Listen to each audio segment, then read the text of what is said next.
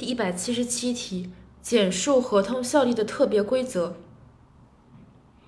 首先，原则上依法成立的合同，除法律另有约定或当事人另有约定外，除法律另有规定和当事人另有约定外，自成立时生效。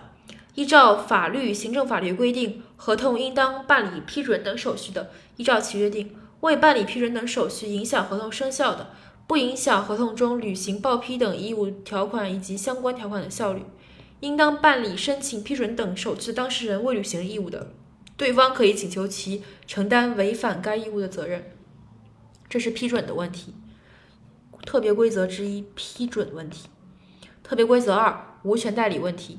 无权代理人以被被代理人名义订立合同，被代理人已经开始履行合同或者接受相对人履行的，视为对合同的追认。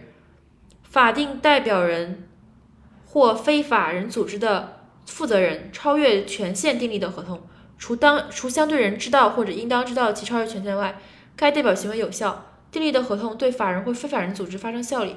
当事人超越经济范围订立的合同的效力，应按照合同编有关民事法律行为的效力和合同编有关合同效力的规定确定，不得仅以超越经营范围确认无效。合同不生效、无效、被撤销或者终止的，不影响合同中有关争议方法的条款的效力。所以，第一个是批准的问题，第二个是无权的问题，不管是人还是法人还是非法人组织。第三是呃争议方法的问题。